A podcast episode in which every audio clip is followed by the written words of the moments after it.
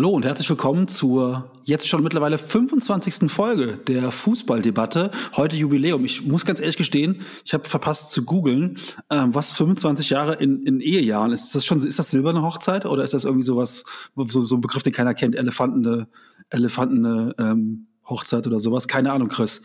Kennst du dich damit besser aus? Wahrscheinlich auch nicht, ne? Ja, doch. Ähm, ich habe nicht die Silberhochzeit meiner Eltern miterlebt und so. 25 Jahre. Okay, also 25. Folge ähm, Fußballdebatte, Silberhochzeit. Ähm, wir blicken zurück auf äh, die WM-Quali-Spiele der deutschen Nationalmannschaft am vergangenen Freitag und ähm, gestern am Sonntag. Ihr habt gemerkt, wir nehmen also am Montagmittag auf. Das heißt, über Spiele, die am Montag stattfinden, werden wir heute nicht sprechen können. Ähm, und ansonsten gibt es ein kleines Bundesliga-Update und der ganz normale Unsinn, der uns sonst noch so einfällt. Ähm, ja, die Nationale hat sich, muss man jetzt inzwischen sagen, souverän qualifiziert und ähm, Hansi Flick ist der neue Erfolgstrainer. Rekord Hansi sogar. Rekord Hansi, genau. Sieben, sieben, ne? Sieben Spiele ja. in Folge ähm, nur gewonnen. Ähm, ja, er hat uns in einer, boah, ja, eigentlich recht überschaubar, überschaubaren Gruppe hat er uns zum, zum Gruppensieg geführt. Ähm, ich glaube, insgesamt, insgesamt haben wir nur, nur zwei Gegentore bekommen. Ja, und äh, beide gehen auf Terstegen. Ja. Also gut, beim Elfer konnte jetzt nichts, aber ähm, ich habe es ja. heute bei Twitter gelesen und ja, muss sein als Bayern-Liebhaber. Ne? Ja, also ähm, insgesamt dann doch eine sehr souveräne Qualifikation. Ähm, muss man wirklich sagen, am das erste Spiel gegen Liechtenstein, ein hoher, hoher Sieg, 9 zu 0. Ähm, ich hätte es gern zweistellig gehabt, muss ich ganz ehrlich sagen. Ich weiß auch nicht warum. Ähm, ja, Sensationsgeilheit. Genau, einfach pure ja. Sensationsgeilheit. Hast du beide Spiele gesehen? Äh, ja, aber ehrlich gesagt als Zusammenfassung nur. Okay, äh, ja. Das heißt, ähm, dieses, dieses Monster-Horror-Foul an Leon Goretzka, ähm, Tim Wiese, erinnert, das erinnert mich wirklich an Tim Wiese damals gegen Olic, wo er ihn mit dem Stollen im, am Hals trifft und damals äh, nur Geld bekommen hat, Tim Wiese. Ähm, sensationell übrigens. Ähm, ja. Der ähm, Lichtensteiner hat rot gesehen für diese Nummer an Goretzka, es gab auch Elfmeter. Ähm, aber die Reaktion danach fand ich schon bemerkenswert. Ja, ist ein Sportsmann. Also ja. ähm, das ist wahrscheinlich auch das Schöne an Liechtenstein. Die, die wissen einfach, ich glaube, für die ist das sowas wie, trifft ein Promi und spiel mit ihm. Ja, also, weil die wissen ja, dass sie da nichts gewinnen können. Und warum solltest du dann übertrieben verbissen sein? Das würde echt nur einen schlechten Charakter sprechen. Und so, jeder von uns hat mal Fußball gespielt und, oder setze ich jetzt einfach mal voraus, dass, ob man, egal auf welchem Niveau, und so ein gemeines Foul, das muss ja nicht immer extra passieren. Das hast du hier in dem Fall gesehen. Das Bein ist zu hoch, äh, vielleicht keine Orientierung und der Sport wird ja auch immer schneller. Hast du, glaube ich, auch neulich in der Klünstuf gesagt, dass der Sport ja auch immer schneller wird, dass du dann halt auch jemand mal auszusehen echt übel umholzen kannst. Hier ist es passiert, hat mir leid getan, tolle Reaktion und die einzige philosophische Frage, die ich mir stelle, würde Alessandro Del Piero trotzdem noch so auf die Knie fallen, Mama mia, nein, wie kannst du nur Rot mir geben? Äh, oder würde er bei so einem Foul vielleicht auch einsehen, dass es zu viel ist? Ich glaube, dass in der Bundesliga hätten einige noch diskutiert. Also ich kann mir nicht vorstellen, dass sie das einfach so kommentarlos hingenommen hätten. Ähm, da wüsste ich schon so mindestens zehn Leute, die in der Bundesliga noch diskutiert hätten, von wegen, das ist doch jetzt maximal eine gelbe Karte. Ähm, ja. Aber in der, in der Echtzeit und so weiter, muss man einfach ganz ehrlich sagen, der knockt Goretzka komplett aus. Aber man merkt schon in der Sequenz, dass es ihm unfassbar leid tut und dass er weiß, dass er sich damit jetzt dieses für Liechtenstein natürlich tolle Ereignis, das Qualifikationsspiel gegen, gegen uns ähm, genommen hat. Und er hat es dann noch einem Freund genommen im Prinzip, denn es musste dann gewechselt werden. Der Stürmer musste dann im Prinzip raus. Es kam ein anderer Abwehrspieler und der war auch richtig pisst, dass er ausgewechselt ja. werden musste. Ähm, und ähm, tolle Geste, aber Leon Goretzka ist dann nachher nochmal in die Kabine, hat ihm, glaube ich, sein Trikot, sein Trikot geschenkt.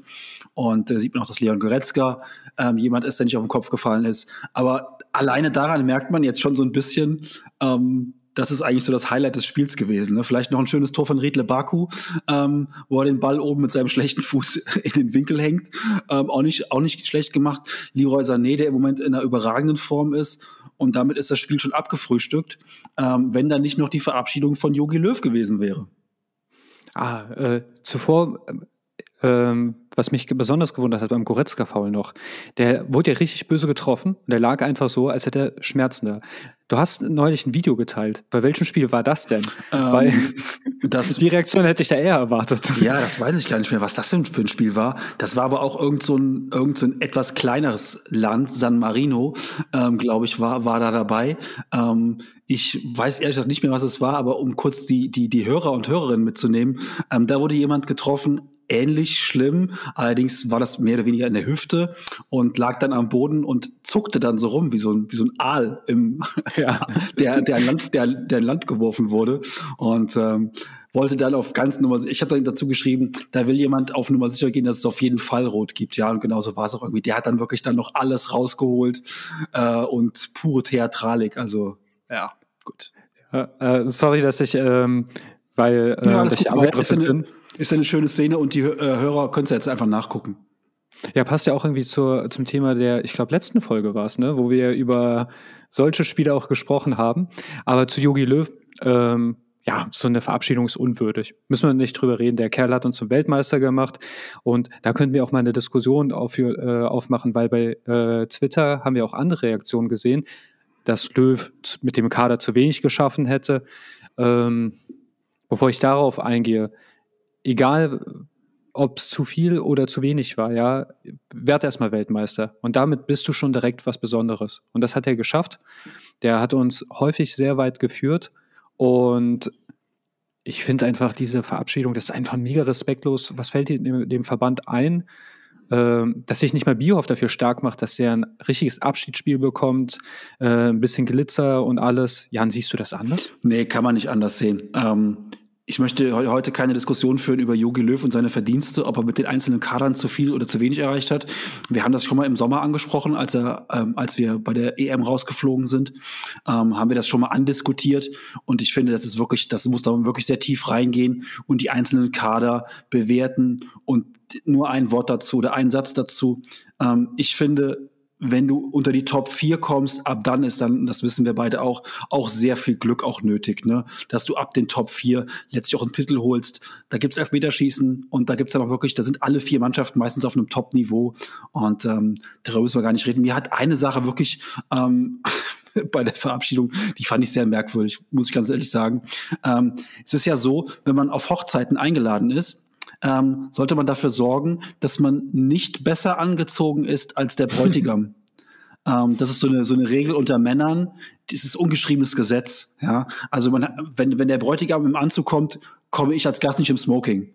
Und ähm, ich finde, wenn man sich so die, die, die Spieler anschaut, die am Donnerstag da standen, dann standen alle da in, einem, in, einem, in einer dunklen Jacke oder in einer, in einer, in einer schwarzen oder dunklen Winterjacke und das war alles relativ gesettelt und natürlich hatten alle die obligatorischen weißen Sneaker an. Jogi Löw sah ähnlich aus, wir sehen so alle gleich aus mittlerweile. Außer Mats Hummels. Mats Hummels hatte so eine Mischung aus Holzfällerhemd und Grilldecke an. Ähm, irgendwie hat er anscheinend noch so einen Picknickladen überfallen. Ähm, und da muss ich ganz ehrlich sagen, Mats Hummels, diese Jacke ist natürlich eigentlich schon ziemlich geil. Ich fand die auch echt cool, aber für den Anders halt derbe unangemessen. Und äh, einige werden es gemerkt haben, ich lege auch da so sehr viel Wert auf das Aussehen und wir sind doch so ein bisschen der Mode-Podcast. Da muss du einfach sagen, Mats Hummels, ähm, ich habe dich letzte Woche gelobt für das Interview nach dem Ajax-Spiel. Das war eine 10 von 10. Die Jacke zu diesem Anlass leider 0 von 10. Mats Hummels bitte nochmal komplett neu einkleiden lassen. Das ging für diesen Anlass überhaupt nicht. Ähm, also es war jetzt keine Beerdigung, aber es war ein feierlicher Anlass und da will man nicht der Einzige sein, der aussieht wie Bibos der Sesamstraße. Tut mir leid, geht nicht. Schöner Vergleich. Ich habe jetzt aber Angst, falls ich irgendwann mal doch äh, eine Dame finde, die deren Herz ich erobern darf und sie das auch zulässt, werde ich ja vielleicht auch heiraten. Jetzt habe ich Angst, dass du im Trainingsanzug vorbeikommst, damit ja, ich der, der Schönste bin. Also das kann natürlich sein. Wenn du in der Jeans und im, und im Polunder heiratest, dann komme ich im Trainingsanzug. Ah, ich finde, Polunder sind rehabilitiert durch Nico Kovac. Das stimmt, das stimmt. Polunder geht, geht durchaus. Ja, und ähm, dann sind wir ja eigentlich auch schon so bei Yogi Löw im, im Dunstkreis der Verabschiedung ähm, ist uns ja ein Tweet aufgefallen, ähm, den Jens Lehmann abgesondert hat am, am letzten Mittwoch. Ähm, sinngemäß, und das ist so die Punchline, er hat dafür gesorgt, dass Jogi Löw 2006 Bundestrainer wurde. daraus kann man jetzt machen, wir haben Jens Lehmann den WM-Titel zu verdanken. Und dafür, Jens Lehmann, der, an der Stelle nochmal herzlichen Dank. Du bist einer der ganz, ganz Großen. Ja, also auch ich äh, muss sagen, als ich das gelesen habe, da habe ich endlich mal wieder gefühlt. Also da habe ich gemerkt, dieses Herz meiner Brust, das schlägt doch noch. Und ich wusste, ich war immer verloren und da habe ich gemerkt, mein Herz schlägt für Jens Lehmann. äh, er nicht nur der Welttrainer, eigentlich Yogi ist ja nur stellvertretend für ihn hingegangen. Ne? Ja. Also auch den und Confed Cup, also Shinziro hat ja auch gesagt, den Confed Cup verdankt wir dann auch Jens Lehmann.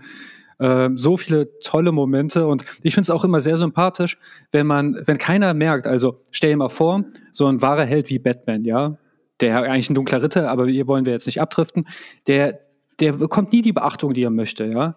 Und ich, ich würde schon verstehen, wenn jemand, wenn Batman dann irgendwann mal pisst ist und dann sagt, hier unter anderem, ich habe mir zu verdanken, dass Gotham sicher ist. Und das Jens Lehmann, ich finde das total auch sympathisch, dass man dahin, die Leute bei, auf Twitter darauf hinweist, hey, ähm, Yogi habt ihr mir zu verdanken. Siehst du doch auch so, oder?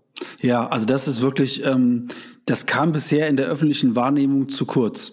Expertenkreise wussten das natürlich, dass Jens Lehmann der Strippenzieher war bei Jogi Löws Verpflichtung. Ähm, und jetzt hat er es eben nochmal ausgesprochen, damit es auch wirklich der Letzte gemerkt hat. Und er hat auch vollkommen recht. Ja, ähm, man hätte jetzt als Gentleman und als großer Sportler hingehen können, hätte sagen können, diesen Moment lasse ich allein Yogi Löw. Er wird verabschiedet, es ist sein Ding. Ne? Aber Jens Lehmann ist da anders. Jens Lehmann denkt sich, nee, ähm, das ist auch nicht gut, wenn Yogi den ganzen, den ganzen Hype abbekommt an so einem Abend. Ich muss da auch noch mal kurz ins Rampenlicht springen und sei es nur für zehn Sekunden. Und da muss man einfach Jens Lehmann ein großes Kompliment machen. Er ist da völlig selbstlos und versucht auch Yogi Löw da so ein bisschen zu schützen. Und da muss man einfach ganz ehrlich sagen, Jens Lehmann, ähm, das war nicht die erste wirklich grandiose Aktion von Jens Lehmann. Ähm, wir werden da noch mal gesondert in diesem, im Rahmen dieses Podcasts darauf zurückblicken. Und äh, da muss man einfach ganz ehrlich sagen, wir haben Jens Lehmann jahrelang auch wirklich zum Teil auch Unrecht getan. Er ist einer der ganz, ganz Großen und ähm, für mich zählt er zu den Top 3 im deutschen Fußball. Ja, äh, um bei den Bildnis Hochzeiten zu bleiben, jetzt stell dir mal vor, du bist Trauzeuge, hältst eine Rede fürs Brautpaar und die geht dann eine halbe Stunde und du erzählst 29 Minuten davon, wie du die beiden verkuppelt hast. Ja, genau. also toll, ne? Ja, insgesamt ist einfach zu Jens Lehmann damit auch, glaube ich, auch, glaube ich, alles gesagt und ähm, jo, gut. Das war dann das Spiel gegen, das war das Spiel gegen Liechtenstein. Es kam dann noch das Spiel gegen Armenien gestern Abend. Das können wir, glaube ich, auch relativ schnell ab, schneller. Ja. Ähm, die Ankündigung erst später oder jetzt? Wir machen das später. Wir lassen okay. noch ein bisschen. Also wir haben noch eine Ankündigung, aber die kommt erst ganz am Ende des Podcasts. Wir bauen ja. den Spannungsbogen ein bisschen auf. Ähm, Armenien ist das Thema. Gestern Abend ähm, in Erivan 4 zu 1 gewonnen. Ähm, Gündogan Doppeltorschütze. Ja, ähm, auch dazu gibt es, glaube ich, nicht allzu viel zu sagen. Ne? Ich finde es souverän und gut, wie wir das Ganze zu Ende gespielt haben. Ich will jetzt niemanden dissen, aber Erivan, das klingt für mich wie ein Star Wars Planet. Ja. Also Korriban, da gibt es ja Yavin 4 ja. und Erivan passt da wunderbar rein. Ja, so ein Spiel, boah. Ich meine, man darf da nicht unfair sein. Wenn man jetzt mal in die anderen Gruppen reinguckt, dann äh, stolpern andere Mitbewerber auch mal über so kleine ja, wie soll ich sagen, Fußballzwerge. Ich weiß, es ist immer despektierlich, das mag keiner, wenn es über sein Land gesagt wird, aber Armenien ist halt jetzt keine Fußballmacht. Deutschland nirgendwo gestolpert, seit Hansi da ist, den uns bestimmt Lehmann auch empfohlen hat, kommt aber noch raus in ein paar Jahren, erste Verabschiedung. Und das haben wir wirklich straight durchgezogen. Und zum Beispiel Kroatien hat mal gegen Slowenien jetzt verloren in der Quali. Ähm, solche, solche, das muss man ja wirklich loben. Ja, ansonsten, was soll ich dazu sagen? Tolles Spiel, aber wir wissen es nicht. Das ist wie Schattenboxen. Also mhm. machst eine gute Figur, aber du weißt jetzt auch nicht, ob du einen Punch hast. Und das werden wir auch nicht durch die Testspiele vor der, wir werden wahrscheinlich die Wahrheit erst bei der WM rausfinden und mhm. schwierig, oder? Ja, ja, wobei, also ich finde es jetzt ist schon mal wichtig, dass du mit einer souveränen Qualifikation aus der, aus der ganzen Nummer rausgehst und damit auch natürlich im Moment wieder mit einem anderen Gefühl zur, zur Nationalmannschaft hinfährst. Das ist, glaube ich, jetzt anders als noch vor einem Jahr, wo auch wenige Leute wirklich richtig Bock hatten und weil sie alle wussten, oh, das ist im Moment so ein bisschen so ein dahingemurmel, Yogi hin oder her, aber äh, hat man schon gemerkt, dass der Geist ein anderer war. Und jetzt ist es schon so, dass die, glaube ich, auch gerne zu der Nationalmannschaft fahren und dass der Geist auch jetzt, man, wir wissen alle, was, was, was im Fußball der Kopf ausmacht. Im Moment ist es wieder so, ähm, andere Nationen sehen diese Ergebnisse Und ähm, damit sind wir, glaube ich, wieder in der Verlosung mit, mit dabei, ähm, bei der WM eine gute Rolle zu spielen. Gute Rolle, weiß ich jetzt nicht, Viertelfinale plus minus. Ähm, aber ähm, klar, es kommt jetzt im nächsten Sommer die Nations League wieder. Das werden, das werden mehr oder weniger äh, Qualifikationstestspiele.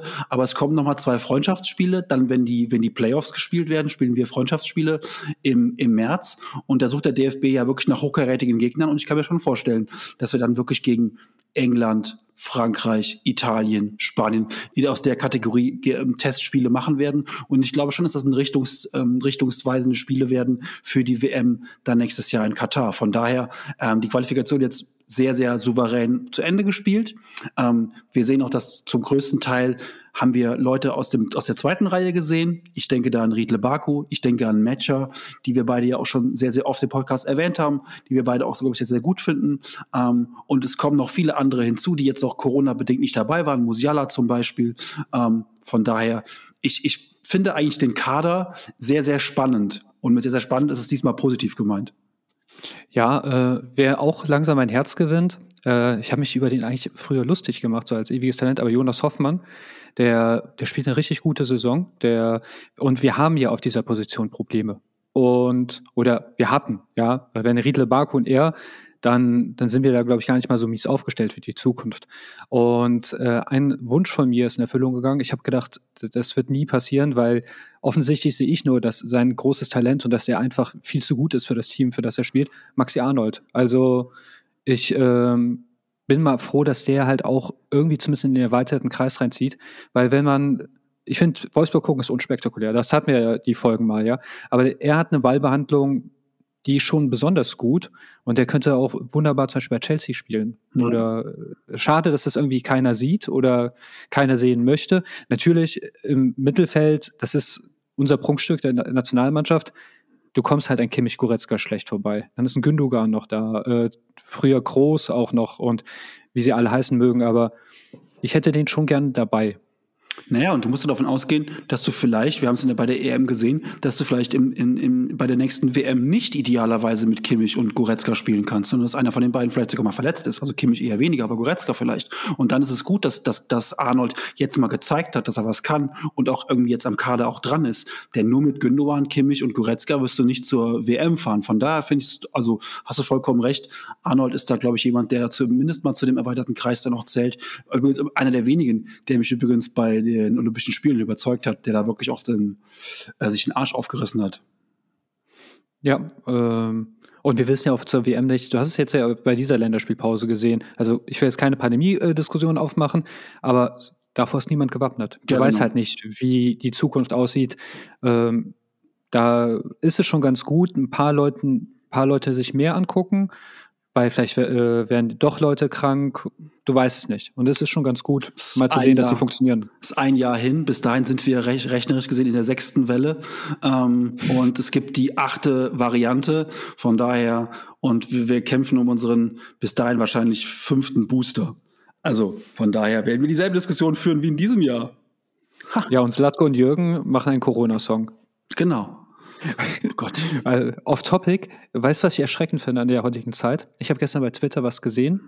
Da hat ein weiser Mann erklärt, warum äh, man nicht Karneval feiern sollte, wie unfair das anderen Menschen gegenüber ist, hat ein paar Beispiele genannt und die Stimme der Nation heißt Pietro Lombardi.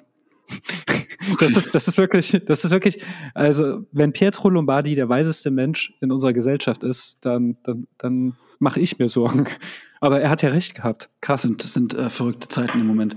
Ähm, abschließend zur WM-Qualifikation. Ähm, ich hau jetzt mal ein Statement raus. Ähm, ich habe nochmal so durch die Ergebnisse gescrollt. Ich finde, das war eine extrem langweilige Qualifikation, weil irgendwie keine der großen Nationen wirklich jetzt am Kämpfen ist ähm, oder droht rauszufliegen oder gar rausgeflogen ist jetzt schon. Irgendwie eine sehr unspektakuläre, langweilige Qualifikation. Einzig jetzt Portugal muss wahrscheinlich oder muss in die Playoffs, wobei ich die auch nicht zu den großen Nationen zähle, aber schon auch in den weitesten Kreis der großen Nationen. Ähm, die müssen in die Playoffs und ich prophezeie einfach mal, egal wer da kommt, werden die sich durchsetzen. Aber insgesamt langweilige Qualifikation. Ja, wenn du die, sagen wir, Big Four nimmst, Da kommen alle als Erste durch. Aber die Playoffs können, je nachdem wie gelost wird, ich glaube aber, äh, mich erinnern zu können, es gibt, die werden nach Koeffizienten auch ein bisschen. Also es gibt ja Lostöpfe. Das heißt, so ein Hammer, äh, ein mögliches Italien-Portugal wird nicht möglich dadurch, weil die im selben Lostopf dann wären. Das mhm. nimmt ja schon ein bisschen den Spaß. Also das sollten die eigentlich mal sein lassen, damit wir dann einfach ein richtig geiles Relegationsspiel sehen. Ähm, wird aber nicht so kommen. Es können noch welche stolpern. Heute Abend, ich halte es für unwahrscheinlich, dass Norwegen gewinnt und die Türken äh, zeitlich gewinnen, aber kann sein. Würde ihn auch, würde ich mich auch vielleicht ein bisschen freuen, weil die haben ja drei Tippscheine am Wochenende kaputt gemacht. ja, wie 2-2 gegen Montenegro, also sorry, wenn ich das nicht tippe. Wir reden, wir reden von Holland, ne? wir müssen die Leute müssen ein bisschen mitnehmen. Ich glaube nicht alle sind, sind so tief in der Quali drin wie wir. Ähm, Ach so, habe ja. ich vergessen, Niederlande zu sagen? Kein Problem. Ah, okay. Und Van Gaal, äh, das Spiel, äh, das wird er, ich weiß nicht, ob du es gelesen hast, äh, aus dem Rollstuhl sehen. Der ist nämlich gestürzt. Okay. Ja, also äh, nichts Bleibendes, aber der muss wird dann wahrscheinlich so mit dem Wägelchen da herumfahren. Und ähm, die spielen, auch, die spielen auch ohne, ähm, ohne Zuschauer. In Niederlande ist Teil-Lockdown und die spielen heute vor leeren Rängen. Da hat sich Van Gaal ja auch drüber aufgeregt. Ähm, wahrscheinlich ist er deswegen dann gestürzt. Oh Gott, ich hoffe, ich sage jetzt nichts Falsches hier. Aber ähm, hat sich so geärgert. Ähm, und ja, gut, das ist die einzige Konstellation. Ähm, Türkei gewinnt, Norwegen gewinnt hoch und dann fliegen die, fliegen die noch raus, die Niederlande. Aber ich kann mir das nicht vorstellen. Die werden maximal in die Relegation gehen. Gut, wenn die Relegation gehen, dann haben wir, wenn es gut läuft, wenn es doof läuft für die Nation, haben wir vielleicht Italien mit drin, dann haben wir Portugal mit drin, haben Niederlande mit drin. Dann könnte es schon auch mindestens ein lustiges Quali-Spiel geben. Aber ansonsten, jetzt ohne die Nation zu nahe zu treten, Russland, Polen, also ich tue mir da schwer, irgendwie da Spannung aufzubauen. Ähm, und wir haben es ja selber mal gesehen. Ähm, 2001 waren wir ja auch zum einzigen Mal, glaube ich, in diesen Playoffs drin. Ähm, und dann war das Hinspiel war äh, in der Ukraine. Da haben wir uns, glaube ich, zu einem zu einem 1-1 oder so gemurmelt. Das Rückspiel haben wir dann, glaube ich, in, ähm, in Dortmund im Westfalenstadion damals relativ hoch und klar gewonnen und haben uns dann für die WM 2002 qualifiziert. Aber also insgesamt muss ich ganz ehrlich sagen, fand ich die Quali diesmal extrem langweilig. Selbst unsere Gruppe fand ich irgendwie auch total langweilig, weil wir einfach da zu souverän waren und ähm, auch keine wirklichen Gegner hatten in der Gruppe. Ja, äh, je nachdem, wie die Ergebnisse jetzt ausgehen, werde ich Nordmazedonien ein bisschen die Daumen drücken, weil ich muss, äh, es war auf jeden Fall bei der Europameisterschaft ähm, von der Bereicherung wollte ich jetzt nicht sprechen, aber der ewige Pandev hat mehr Spaß gemacht als manch anderes Team. Ja. Ich finde es irgendwie cool, dass die uns mal geschlagen haben. Ähm, ja. Hätte nämlich auch keiner gedacht. Und wem ich auch die Daumen drücke. Und da, da habe ich sogar richtig Action gespürt. Das war auch der einzige Moment in der Quali. Ich bin ja bei Kroatien gegen Russland im entscheidenden Spiel kurz mal eingepennt. Äh, so sehr hat mich das mitgenommen. Aber im letzten Spiel der Türkei, als sie in der Nachspielzeit einen Elfmeter bekommen haben und den verwandelt haben. Das war richtig spannend, vielleicht auch, weil ich auch da einen Tippschein drauf hatte, aber dem Kunst die Daumen drücken, dass der das noch schafft.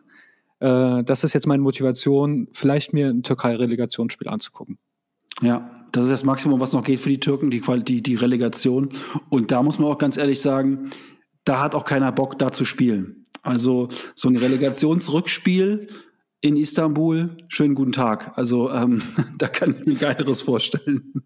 ähm, ja, hoffst du auf eine Pandemie, damit du vor leeren Rängen spielst. Ja, also. da, kannst, da, kannst du, da kannst du nur hoffen, dass die Inzidenz da bei 8000 ist. Äh, natürlich hofft man das nicht, ist ganz klar, aber trotzdem hofft, ja. hofft man das dann in dem Moment, damit das Stadion leer ist ähm, und äh, du nicht da spielen musst, weil das, äh, das gibt... Ähm, das gibt richtig Zunder im wahrsten Sinne des Wortes, weil da kann man ja in der Schweiz auch fragen. Da brennt, da brennt dann glaube ich echt die Hütte. Aber ansonsten so und ich merke auch, in den anderen, in den anderen äh, Kontinenten, auch jetzt zum Beispiel, es gab ja mal die Zeit, da war es teilweise bis zum letzten Spieltag noch unklar, ob Argentinien und Brasilien weiterkommen, weil irgendwie hat sich einer so als Vierter weitergemurmelt in der Gruppe, aber inzwischen sind die auch beide souverän durch. Ähm, also es gibt da irgendwie keine großen Überraschungen in anderen Kontinenten und ganz ehrlich, bei, bei, bei, wie viele Mannschaften nehmen jetzt Teil 36 inzwischen? Nehmen in Katar 36 schon teil? Ich weiß es gar nicht. Äh, 42? Also Mammut-WM ist 42, ich okay. weiß aber nicht, ob es die schon ist. Egal, also es wird jedenfalls relativ schwer, sich nicht für Katar zu qualifizieren. Ja, also dadurch wird ein langweiliger Qualifikationsmodus noch mehr entwertet. Ja. Also dadurch, dass wirklich äh, wir spielen eine, das ist ja so, als würdest du Herzblatt machen und du dürftest zwei mitnehmen und nur einer. Ja. Also ja. wäre aber ein zeitgemäßes Konzept vielleicht, dann äh, diese Amorelie, also diese keiner bleibt, keiner bleibt, keiner bleibt zurück. Wir nehmen alle drei ja. mit. Stimmt, und Kandidat 3 kriegt so ein bisschen Kameramann noch mit. Genau. Ähm. Ja, von daher WM-Quali eigentlich jetzt eigentlich abgehakt. Es hat sich keiner verletzt, großartig. Ähm, Leon Goretzka wird am Wochenende auch wieder spielen können. Und ähm, Glückwunsch an Hansi Flick zu einer sehr souveränen Qualifikation. Hansi Flick ist einfach, wenn der kommt, läuft die Sache. Vielleicht sollten wir den mal irgendwie an die, an die Corona-Sache dran setzen.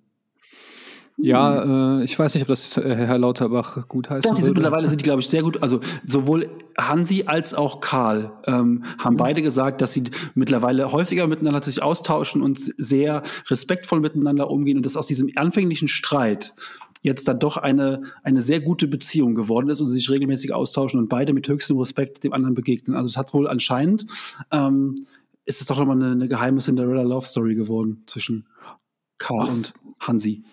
Ich finde ja, der Karl sieht zwar aus wie Daniel Düsentrieb, aber ich, in so einem Kamingespräch, ich glaube, da hast du einen guten, spannenden Abend.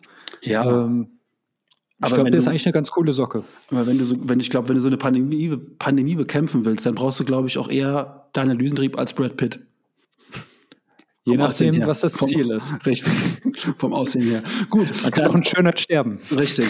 Im wahrsten Sinne. Dann schauen wir, schauen wir auf die, auf die kommende Bundesliga-Woche. Ähm, den kommenden Bundesligaspieltag. Ähm, boah, sind, ein paar, sind ein paar ganz interessante Sachen dabei, glaube ich. Ähm, Auftakt am Freitagabend der FCB zu Hause gegen den FCA, äh, Bayern gegen Augsburg. Ähm, das bayerische Duell, um nicht dieses Unwort zu benutzen. Ähm, die Frage ist, zweistellig ja oder nein? Nein. äh, Augsburg ist schwer zu schlagen. Also natürlich, also ich gehe selbstverständlich davon aus, dass Bayern Augsburg schlagen wird, aber das sind diese ekligen Truppen, die wissen einfach, wie man gut mauert, wie man Spiele zerstört. Ähm, kann so sein, dass das dann wirklich so ein dreckiges 2-1 ist für Bayern.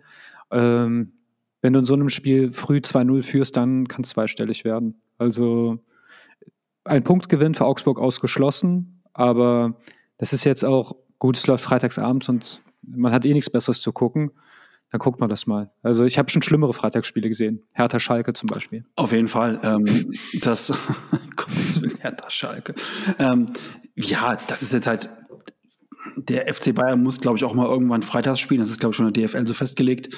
Und ähm, ich gehe davon aus, dass die ähm, Augsburger da richtig, richtig unter die Räder kommen. Ich kann mir nicht, mir fehlt total die Fantasie, dafür, dass es ein einigermaßen spannendes Spiel wird. Und ähm, für mich geht es da wirklich nur um die Höhe, denn ähm, ich habe auch nicht das Gefühl, dass Weinziel Augsburg irgendwie einen Schritt weitergebracht hat, außer er hat sich vom Abstieg gerettet. Ähm, und äh, für mich ist das äh, auch so eine Mannschaft, die ähm, ich weiß nicht, was das, ich weiß nicht, was das Konzept bei Augsburg ist. Ähm, ein Spieler finde ich da sehr, sehr spannend, das ist Niklas Dorsch. Seit der U21 äh, EM, WM, EM äh, verfolgen wir den, glaube ich, alle. Und der war jetzt auch nicht, dass der das irgendwie rausgerissen hätte, dass ich jetzt zum Augsburg-Fan werde. Von daher, ähm, puh, für Augsburg wird es ganz, ganz dünn. Ja, die haben noch Niederlechner und den einen Flügel, äh, den ich bei Kickbase hatte. Aber ich habe den Namen vergessen. Aber der, der kann auch was. Ja, trotzdem, ja, ich will nicht Augsburg-Fans zu nahe treten, aber wenn Augsburg jetzt meinetwegen durch, äh, keine Ahnung, Wackerburghausen ersetzt würde, würde mir das nicht wehtun. Äh, Wäre auch kein Zugewinn. Und ich glaube, damit, daran sieht man, wie egal mir die sind. Einfach, ja. Das ist wirklich mir einfach egal. Also, wenn sie, ich sag mal, bei Fürth, die werden ja zumindest noch richtig abgeschossen, aber Augsburg, die sind jetzt schon seit sehr, sehr vielen Jahren da. Und ja, ich habe jetzt so, wenn mein innerer Film jetzt die, meine besten Augsburg-Momente durch den Kopf geht, ich glaube, dass es nur als Marvin Hitz den Elfmeterpunkt manipuliert hat. Das ist das Einzige, was ich, ja, das, an mehr kann ich mich nicht erinnern. So langweilig sind die. Und ich glaube, damit hat äh, damals Augsburg angefangen, meine ganzen Sympathien zu verspielen. Also, ich glaube, mit der Szene hat sich der gesamte Verein in mein Gehirn gebrannt und der Umgang damals damit und alles. Das ist also, naja, Augsburg halt. Aber du hast gerade den anderen Verein nochmal erwähnt, der auch ja wirklich ähm, im Moment für ja, wie soll man sagen, Negativschlagzeilen einfach sorgt. Äh, letzte Woche schießen sie das 1-1 in der letzten Minute und bekommen dann in der allerletzten Minute noch das 2-1 von Frankfurt eingeschenkt. Ähm, Fürth hat bisher kein Spiel gewonnen, ein Unentschieden, zehn Niederlagen. Dementsprechend haben die einen Punkt, 8 zu 29 Tore. Ähm, jetzt meine Frage an dich, Chris. Gewinnen die bis Weihnachten noch mal ein Spiel? Oder haben die bis Weihnachten weniger als vier Punkte? Oh, schwer. Äh, welchen Spieltag haben wir? Wir, wir haben, haben, jetzt den, den, den es kommt der zwölfte. Es kommen, glaube ich, noch fünf. Also sie haben noch sechs Spiele Zeit. Sechs ah, Spiele, glaube ich. ich. Der, Chris, der Christian hat mich angesteckt. Ich, ich bin Optimist geworden und kann mir sogar vorstellen, dass die fünf Punkte schaffen. Aber kein mehr, kein mehr. Also äh, irgendjemand wird stolpern und dann mühen sich vielleicht noch irgendwo zu einem 1, 1 zu 1 ab. Äh, ich kenne jetzt das Restprogramm nicht, aber ich, dafür kenne ich das Gefühl der Genugtuung, Jan. Also ich habe ja seit Jahren mache ich mich dafür stark, dass Vereine wie Augs, äh, äh, Quatsch wie Fürth niemals aufsteigen. Und natürlich war meine Gehässigkeit sehr groß, als sie aufgestiegen sind. Mit Fürth wird nur abgeballert. Wir hatten es in der Vergangenheit und die ganzen Internet-Experten äh, ich müsste die Tweets alle sammeln, mir ausdrucken und jeden Abend vorm Schlafengehen an, angucken. Ähm, ich hätte keine Ahnung, dass die sind voll die Bereicherung für der Liga. Stimmt, also 8 zu 28 Tore ist echt eine Bereicherung. Äh, vielleicht haben wir noch mehr Rekorde diese Saison. Vielleicht wird Lewandowski 60 Tore schießen, nur wegen Fürth. Das ist halt die Frage, mit welchem Anspruch du so ein Spiel guckst. Wenn du halt wirklich einen richtig leiden sehen willst, wenn du darauf stehst, dass einer, dass einer da den Heldentod stirbt, dann ist natürlich Fürth, Fürth eine Bereicherung. Aber ansonsten muss ich ganz ehrlich sagen, hast du da leider auch recht. Ähm, die sind vielleicht äh, hochgespült worden, nehmen das jetzt einmal mit, ähm, nehmen das Geld auch mit und gehen dann wieder runter. Ähm, aber für die erste Liga ist es halt wirklich einfach, ähm, ich will nicht sagen ein Freilos, das wäre schon zu hart, aber ich kann mir halt nicht vorstellen, dass die, ähm, also wenn ich es hochrechne, dann haben die am Ende der Saison, haben die drei bis vier Punkte. So, da ja. muss man einfach mal sacken lassen. Gut, die werden bestimmt mal gewinnen, ja, aber es kann durchaus sein, dass die noch nicht mal zweistellig von der Punktezahl her werden bis zum Ende der Saison. Also das, das ist, muss einfach auch realistisch sein, dass die das, dass die wirklich ähm, einfach gar nichts, gar nichts wirklich reißen. Die haben auch in der ersten Bundesliga-Saison kein Heimspiel gewonnen. Jetzt logischerweise auch noch nicht. Das heißt, die warten seit 45 Spielen auf einen Heimsieg in der Bundesliga. Und das ist auch nicht nur mit Geld zu erklären. Also, dass eine Mannschaft wie Fürth aufsteigt, um höchstwahrscheinlich abzusteigen, das ist nichts Neues. Aber dass man sich zum zweiten Mal in Folge einfach so äh, abschlachten lässt. Also, als sie das erstmal da waren, da war auch sehr früh klar, okay, äh, das war's für euch. Und die hat, bis auf einen Kommilitone von mir, der aus Fürth kommt, hat die auch keiner mehr vermisst. Und ich habe gedacht, das, die kommen auch nie wieder. Das, äh, jetzt ist es halt wieder so gekommen. Und es sind schon andere finanzschwache Clubs hochgekommen. Ich glaube nicht, dass die derart vermöbelt wurden wie Fürth. Und wenn ich dann so Ausreden höre, ähm, ich, ich weiß nicht, wo ich es gelesen habe, aber der, der Manager da neulich, ja, mit den Jugendspielern, da machen auch Bayern und Dortmund den Markt kaputt, weil die geben denen zu viel Geld, dann, dann gehen die auch immer dahin schon und dann entwickeln die sich aber auch nicht weiter, weil die so auch ausgesorgt haben. Ja, das ist der Grund, warum die Leute nicht nach Fürth gehen. Genau. Ja, also die Argumentation kann ich auch gar nicht nachvollziehen. Ähm, wie gesagt, ich habe halt so ein paar Transfers von Fürth mitbekommen, weil sie eben vom HSV kamen. Und ähm, ja, dann habe ich mich schon gefragt, okay, wenn das jetzt, wenn das jetzt der Deal ist, dass die die Spieler einbauen wollen, um damit die Klasse zu halten, das kann nur schiefgehen. Ne? Und ähm, von daher äh, finde ich ganz ehrlich, ich sehe da kein, da, sehe da überhaupt keine Option für die, überhaupt irgendwie die Liga zu halten. Ähm, ich denke, durch die Transfers, die sie gemacht haben, werden die auch jetzt keine Miesen machen in der Bundesliga. Die werden das Geld vielleicht in Trainingsgelände investieren, das, was sie jetzt in der Bundesliga verdienen. Und dann war das sicherlich ein Jahr, ähm, für die, wo die vielleicht finanziell unbeschadet rauskommen. Eins ist mir ganz wichtig, um das klarzustellen die sind nicht unverdient aufgestiegen. Die sind vollkommen, vollkommen verdient aufgestiegen. Ja, das war vollkommen okay. Nicht, dass er ja heißt, ja, weil der HSV-Fan ist, redet er jetzt. Nein, nein, nein. Das war schon also vollkommen richtig, dass Fürth aufgestiegen ist. Nur jetzt muss man doch eben dann den Aufstieg bewerten und ähm, da muss man ganz ehrlich sagen, die sind halt absolut nicht konkurrenzfähig. Und das gilt im Moment für, ähm, für Bielefeld, für Augsburg, für Fürth und mit Abstrichen auch im Moment für, für Frankfurt und für Stuttgart. Ne? Also da scheint sich schon so ein bisschen ein Absteigerfeld äh, festzumachen und äh, zumindest mal mit Frankfurt und mit Stuttgart hätte ich in der Situation nicht gerechnet, dass die aktuell da hinten drin stehen. Ja, bei Frankfurt überrascht es mich nicht, weil äh, das habe ich auch mal zum Dopa getwittert. Die haben mit dem Umbruch, der, der eigentlich klar war, sehr spät angefangen und sind nicht rechtzeitig fertig geworden. Ja, und gut, mit einer halbfertigen Mannschaft. Was willst du da machen? Ich, ich halte auch jetzt den Trainer jetzt, ich weiß nicht, warum man den geholt hat. Bei Wolfsburg hat er mit einer magisch, also irgendwie, weiß nicht, was er mit Teufel ausgemacht hat, dass sie in die Champions League kommen. Aber ich glaube eher, dass es eine Eintagsfliege ist, der Kerl. Vielleicht tue ich mir auch das total unrecht, aber ich, ich also er ist jetzt nicht so, so charismatisch wie Klopp, er ist kein Taktikgenie wie Pep. Äh, Glasner ist einfach Glasner und einfach da. Und ist ja auch eine Qualität. Äh, Raum einzunehmen. Antimaterie kann das nicht, zum Beispiel.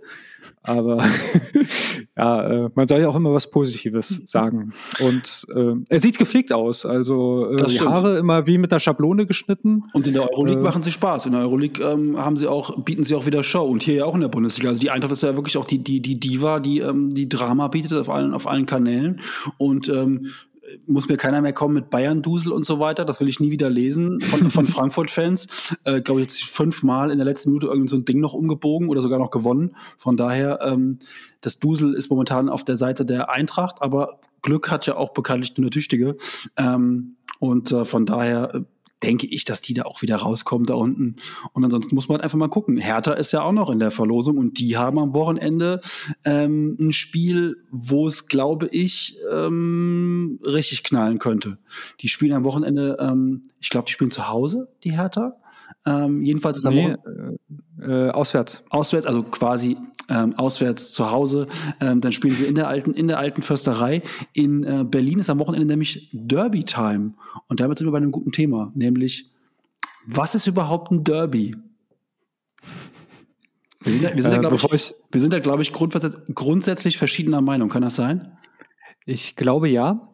Äh, aber bevor ich da, das sage, äh, äh wie hast du es gerade eben gesagt?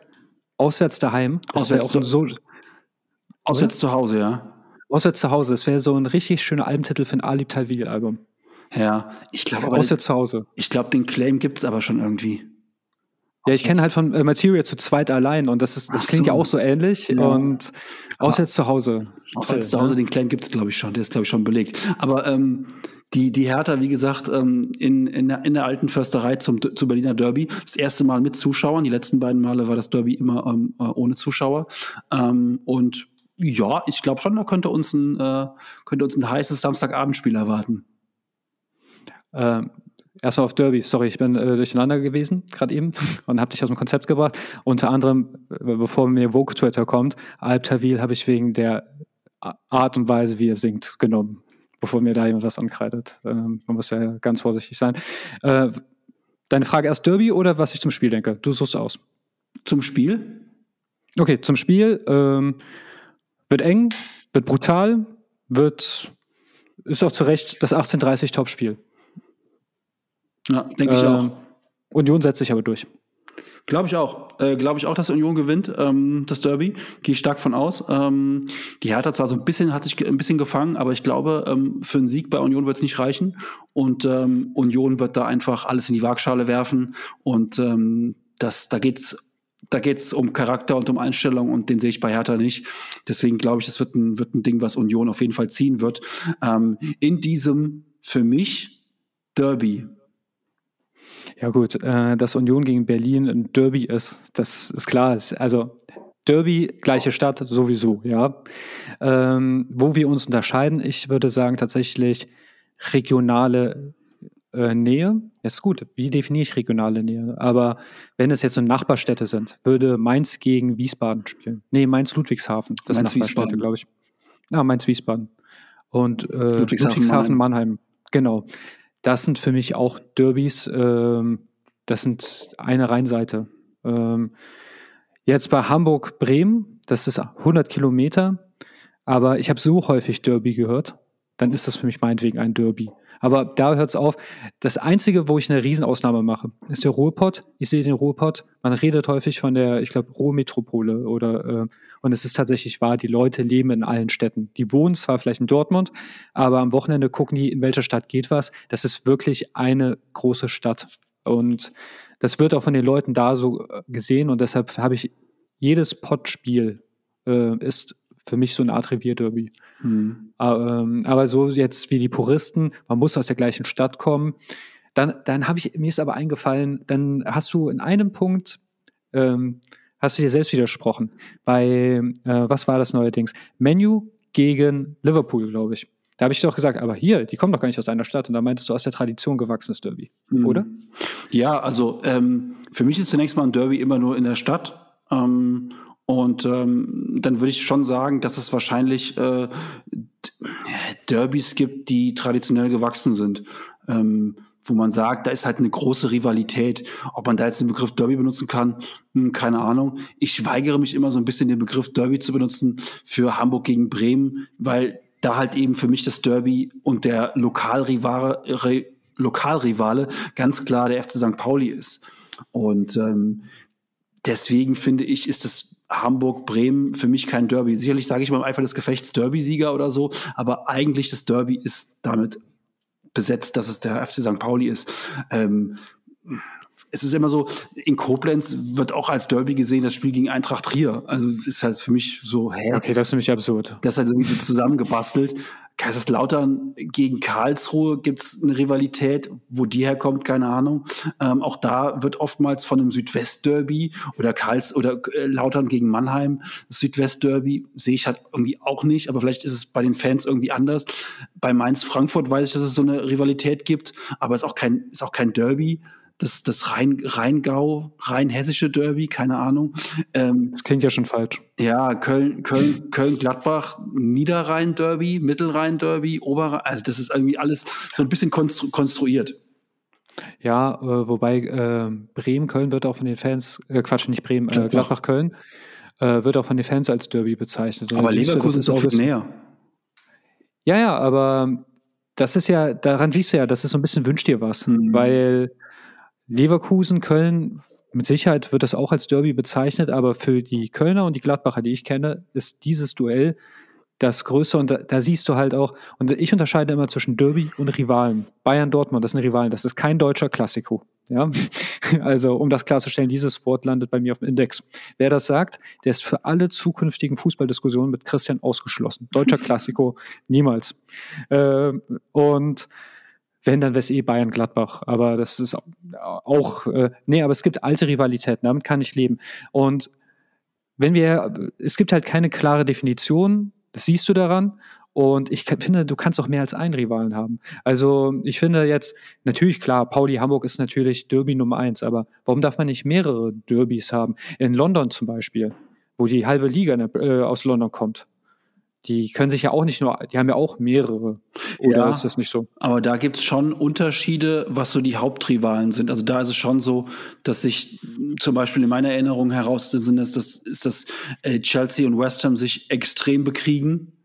Ähm, das ist so eine soziale Komponente auch. Dann und häufig, ne? das, äh, ja, und dass zum Beispiel natürlich ähm, Arsenal und, und, und Tottenham im North London Derby, ähm, dass das einfach nochmal eine andere Rivalität hat. Also das ist schon so klar, dass, dass das der Haupt, der Hauptrivale ist, sozusagen. Natürlich sind es andere auch Derbys, weil sie in der Stadt sind. Ähm, das bleibt in London aber nicht aus. Da ist auch Crystal Palace noch und noch eine ganze Menge anderer Vereine in der ersten Liga. Von daher, aber es gibt dann schon nochmal so spezielle soziale, wie du schon gesagt hast, Komponenten, die da mit reinspielen. Oder halt, dass sie dann in so einer großen Stadt wie, wie London eben dann sozusagen in, im Norden Londons beide angesiedelt waren oder sind und dann daraus eine Rivalität erwachsen ist. Ja, ähm, ich denke auch, es ist äh, für mich, ich bin da leidenschaftslos. Ja, soll jeder das Derby nennen, was er möchte. Aber ich denke, wir haben einen gemeinsamen Nenner. Äh, so Konstruktionen, die von Sky kommen oder meinte ich damals ran, Nord-Süd-Derby. Ja, wenn ich sowas höre, das macht überhaupt keinen Sinn mehr. Also nee. eigentlich habe ich das einen, einen krassen Gegenentwurf von dem Derby, aber ich muss der Sache ja irgendeinen Namen geben. Genau. Nord-Süd-Derby. Also irgendwann war es ja mal der Nord-Süd-Klassiker. Ja, aber auch Blödsinn. Ja, total. Also total. Äh, Grilltime, das könnte ich nehmen, aber so heißt schon mein Dönermann. Es ist jedenfalls ähm, schön, dass es, es ist jedenfalls schön, dass es, ähm, dass es dann doch ein paar Rivalitäten oder Derbys in der Bundesliga gibt und das ist eben jetzt eins davon Union gegen Hertha und ähm, sind wir gespannt, was da am Wochenende äh, bei rumkommt. Ansonsten äh, könnten wir noch sagen, wir haben am Sonntag dann mit Mainz gegen Köln das närrische Derby. Ja, bitte bei den Karnevalstrikots und bitte dadurch. Wird so sein, weil, wird so sein. Äh, der FC hat ein Karnevalstrikot und Mainz bestimmt auch. Also werden die beiden Karnevalstrikots auflaufen. Und wenn Mainz trifft, gibt's den Hallermarsch.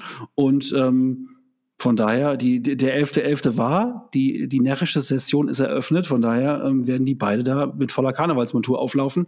Und da bin ich ganz ehrlich froh, dass ich mich selbst schütze und dazu nichts twittern werde, weil ich einfach kein The Zone-Abo habe im Moment. Ich bin in den letzten zwei Minuten ein Jahr gealtert. Purer, purer Selbstschutz.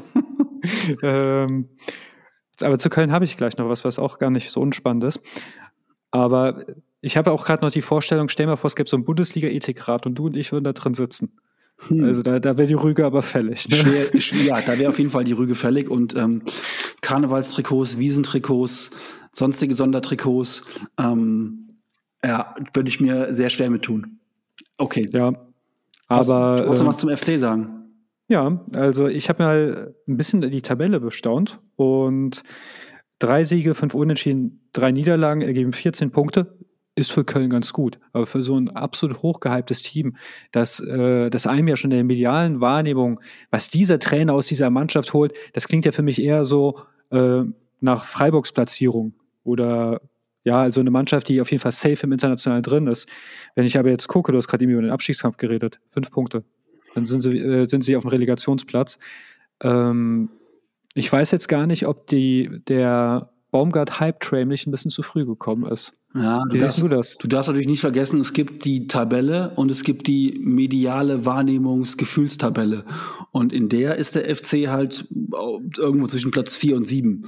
Ähm, aber du hast vollkommen recht, ja. Wenn man so, wenn man so guckt, ähm, dann äh, hat man das Gefühl, ach Mensch, die müssen aber recht gut dastehen. Und so gut stehen sie dann aber nicht da. Natürlich muss man ganz ehrlich sagen, wir haben sie ja selber gesehen. Natürlich lästern wir immer über den FC Köln.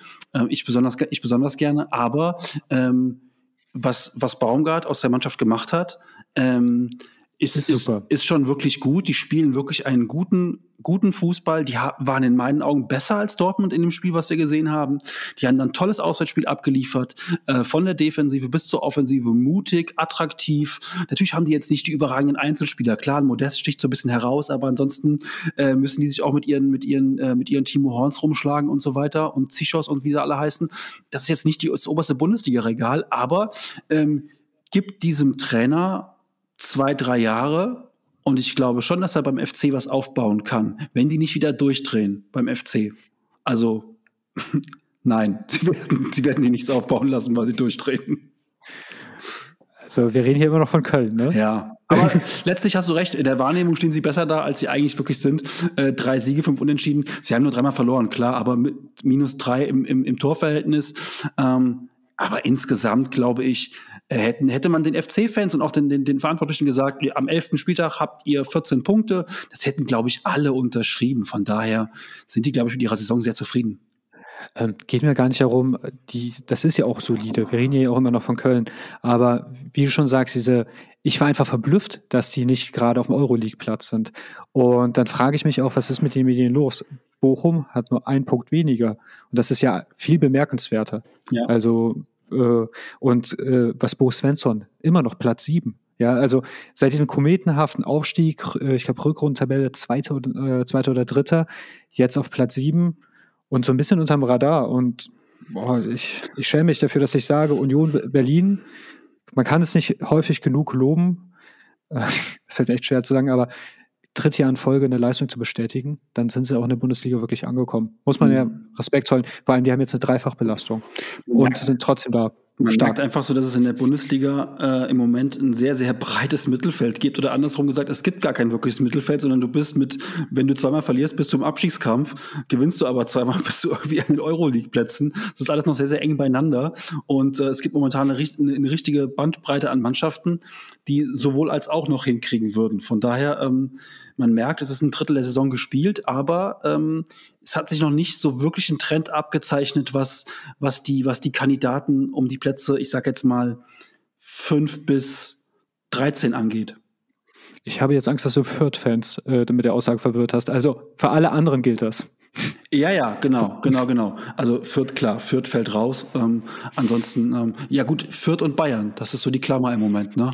Ähm, und das sind so ja. die beiden Vereine, die herausstechen. Und äh, von daher, ähm, der Rest ist äh, eigentlich dann doch spannend. Ich plädiere immer für eine 16er-Liga. Dann nimmst du Bayern raus, nimmst du Fürth raus, hast die spannendste Liga der Europas. Ja, fast, ne? Muss man wirklich sagen. Das ist dann wirklich eine, äh, wäre dann wirklich eine, eine, spannende, eine spannende Kiste. Gut, wir hatten ja am Anfang äh, gesagt, dass wir am Ende nochmal eine kleine Ankündigung machen. Und ähm, das wäre jetzt, weil es sozusagen einen Bereich geht, wo der Jan ahnungstechnisch noch weniger aufgestellt ist als im Fußball, wäre das jetzt deine Aufgabe. Ja, es sind ja sogar zwei Ankündigungen, richtig? Ja. Ähm, ja, genau. Äh, fangen wir mit der ersten an. Wir hatten ja das Privileg, über Jens Lehmann sprechen zu dürfen. Und wir, sowohl Jan als auch ich, wir sind beide der Meinung, dieser Held des deutschen Fußballs, dieses Flaggschiff, dieser, dieser Neil Armstrong des 16ers, ja, äh, der hat, der hat ein bisschen Wertschätzung verdient. Und ähm, wir können ihm gar nicht häufig genug danken, aber wir wollen es zumindest versuchen. Und ähm, im Laufe dieser Woche kommt ja, äh, bringt ja der Krishan diese Weltverein-App raus, an der ich ja auch mitgearbeitet habe. Und im Rahmen dieser äh, möchten wir Jens Lehmann zu Ehren eine NFT-Kollektion herausgeben. Ähm, zum Sammeln, zum Liebhaben, ähm, zum Bestaunen und einfach um Jens Lehmann, der wahre Nummer eins und nicht nur im Tor, ein Denkmal zu setzen. Jan, äh, sag kurz, wie siehst du es? Sag kurz, NFT, was ist das? Was ist das? Wie kriege ich das? Und brauche ich dafür, brauche ich dafür einen Blog oder reicht mein iPad?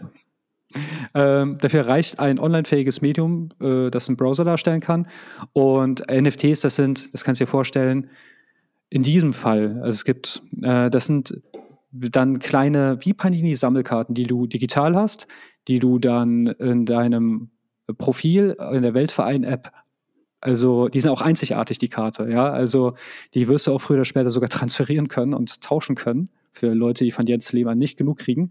Und ähm, diese Kollektion, wie wir sie machen bei der Weltverein-App, die wird kostenlos sein. Also keiner muss jetzt, wir wollen nicht mal damit Geld verdienen, weil mit Jens Lehmann Geld zu verdienen, das ist für mich wie Ablassbriefe, das ist Blasphemie. Mit Legenden, mit Legenden, das machen wir, das, äh, das trägt sich von selbst, da wir kein Nee, also, also was, was wäre das für ein Mensch, der sich äh, im Erfolg des anderen sonst. Richtig. Also nee, so ein, das, das geht nicht. Das geht nicht. Man muss schon auch Leuten ihre Bühne lassen und das wollen wir. Ja, ja und deshalb, äh, Jens, äh, äh, diese Karten, die können äh, in Anführungsstrichen verdient werden und dann kannst du quasi Jens Lehmann Sammelbilder dein, für deine Kollektion sammeln. Es wird nach und nach in dieser App immer welche geben und die sind auch nicht nur zum Sammeln da. Ich habe mit Christian auch schon darüber gesprochen. Ähm, die gibt es äh, tatsächlich in selten und äh, ist einzigartig. Und wir wollen, damit das jetzt nicht einfach nur ein tröges Sammeln ist, Geschenke, äh, also vielleicht mal im Podcast teilnehmen oder vielleicht mal Fan-Equipment äh, rausgeben an die Leute, die tatsächlich das Glück hatten, sich äh, seltene NFTs zu erarbeiten. Also wir haben uns da wirklich schon tolle Sachen überlegt, aber dazu im Laufe der Woche noch mehr. Ähm, weil ich möchte gar nicht über die NFTs sprechen, wenn Jens Lehmann zur Debatte steht. Nee. Und Jens Lehmann begründet nämlich auch was anderes, das ist die zweite Ankündigung nämlich. Äh, wir feiern ja heute Silberhochzeit und ich finde, das ist auch eine wunderbare Möglichkeit, auf 25 wunderbare Episoden Fußballdebatte zu, zu schauen. Ähm, ich finde es auch sehr symbolisch, sehr schön. Wir haben mit der Nationalmannschaft angefangen. Wir feiern unser Jubiläum. Da schließt sich die, der Kreis. Oder soll ich sagen Halbkreis, weil es geht ja immer noch weiter. Und Erstmal das ist schön und im Rahmen äh, dieser 25 Episoden haben wir über so viele besondere Menschen wie Jens Lehmann oder Felix Magath, äh, die Menschenfreunde von der UEFA und vielen mehr gesprochen und auch die wollen wir ehren. Und deshalb haben Jan und ich beschlossen, dass wir uns nochmal die Folgen anhören und eine Hall of Fame veröffentlichen von großen Fußballmenschen, die einfach von der Erde nicht geliebt werden. Aber wir werden sie nicht vergessen, Jan. Richtig. Also wirklich auch Personen, die den Fußball in den letzten 25 Folgen nachhaltig geprägt haben. Und äh, ein paar hast du schon aufgezählt. Jens Lehmann, Felix Magath gehören sicherlich dazu. Ähm, die UEFA ist so eine Institution, die wir auch viel zu selten würdigen. Ähm, ich denke mal, da kommen auch noch Leute wie, ähm, wie äh, Kult Baumi, äh, Kult Union, kommen da auch noch mit dazu. Ähm, vielleicht, vielleicht auch der gesamte DFB, ähm, samt Präsidium, äh, sicherlich auch der, der Doppelpass, Sky. Also es gibt viele viele Institutionen, Personen, die wir schon häufiger erwähnt haben, die wir auch häufig würdigen wollen oder gewürdigt haben schon. Und ähm, ja, denen muss einfach auch Raum gegeben werden. Und das sind ja. wirklich jetzt einfach, die kommen alle in unsere Hall of Fame. Äh, und ähm, die soll auch weiter, weiter wachsen. Und äh, wenn ihr Vorschläge habt, schickt sie uns gerne. Ähm, ich glaube, der Spieler von San Marino, der da äh, den, die Zuckungen auf dem Platz hatte nach dem Foul, der könnte auch nochmal nominiert werden. Ähm, ich habe eine Idee und du darfst raten, wer das ist. Ähm, ich nehme ein Jesusbild wegen dieser wunderbaren Wunderheilung zur Europameisterschaft. Mm, oh, weiß ich nicht. Stehe ich auf dem Schlauch gerade. Ist das Giro Immobile? Ach so, ist es, ja, stimmt, stimmt, stimmt, stimmt. Das, das, erinnerst dich noch, ich meine, äh, wie vom Blitz getroffen, aber dann fällt das Tor. Und durch die Kraft dieses Treffers, Wunder passieren im Fußball. Ja. Man muss man, man darf nur die Augen nicht verschließen. Danke, Chiro. Wir haben Busquets letzte Woche angesprochen, der auch ja, fast nicht mehr laufen konnte, aber als der Ball dann weiter auf sein Tor zurollte, dann doch wieder grätschen konnte. Also diese Wunderheilungen, das wird viel zu selten gewürdigt. Ähm, ja, sollten wir auch nochmal drüber, drüber nachdenken, wen wir da noch in die Hall of Fame holen können. Aber wie gesagt, da gucken wir jetzt uns nochmal alle Folgen genau an und äh, scannen dann mal drüber, wen wir noch nominieren wollen. Ja, ähm, das waren die zwei Ankündigungen, aber ich denke, ähm, so ein Jubiläum, das gehört auch gefeiert. Ich, an dieser Stelle will ich auch echt loben. Ähm, ich hätte ja nie gedacht, dass wir jetzt 25 Episoden machen und ich kenne keinen, mit dem es mehr Spaß machen würde als mit dir, Jan. Muss ich wirklich sagen. Geht mir ganz genauso. Wir hätten jetzt natürlich noch ein, Zeit für, für einen Jahresrückblick, aber den, den, schieben, den schieben wir auf. Ähm, der kommt dann ja. demnächst irgendwann. Ähm, ansonsten muss ich ganz ehrlich sagen, ähm, haben wir äh, in 25 Folgen. Wir haben ja angefangen mit der EM und ähm, ja, wir haben sozusagen das Ausscheiden in der Gruppenphase, äh Quatsch, äh, das Ausscheiden gegen England mit begleitet, eine relativ durchwachsene Gruppenphase, keine so gute EM also, ähm, und haben jetzt den Bundesliga-Start und äh, sind jetzt sozusagen äh, haben wir die Nationalmannschaft wieder begleitet ähm, auf dem Weg zur WM. Das heißt also letztlich, wir haben schon so ein paar Höhen und Tiefen hinter uns, wie in einer guten Ehe. Von daher schauen wir auf die nächsten 25 Folgen. Äh, eine Sache und danach würde ich sagen, machen wir auch Schicht im Schacht. Ich habe nochmal die Folgentitel durchgeguckt und wir versuchen uns ja immer zu duellieren, wer den lustigeren findet, aber ich finde von dir die Yogi-Variante raus ohne Applaus. Ich, also ich finde, da, da hast du dich übertroffen, Jan. Ja, Super die, stark. Der ist mir auch eben, der ist mir auch eben aufgefallen, die Yogi-Variante raus ohne Applaus. Ähm, das war noch im Sommer, als wir noch über Corona Witze machen konnten. Das ist jetzt auch wieder vorbei. also von daher, ja, schauen wir mal. Ähm, Schluss mit lustig also. Schluss mit lustig jetzt also. Genau, das könnte auch ein Folgentitel werden. Schluss mit lustig. Ähm, Wäre vielleicht, wär vielleicht eine gute Idee. Wir schauen mal, was, äh, was wir uns noch ausdenken. Okay, gut, dann würde ich sagen, was das für heute? Bummelige Stunde. Und ähm, ihr bleibt bitte alle schön gesund, passt auf euch auf, haltet Abstand und äh, lasst euch impfen. Ja, das wäre gut. Tschüss. Bis zum nächsten Mal. Tschüss.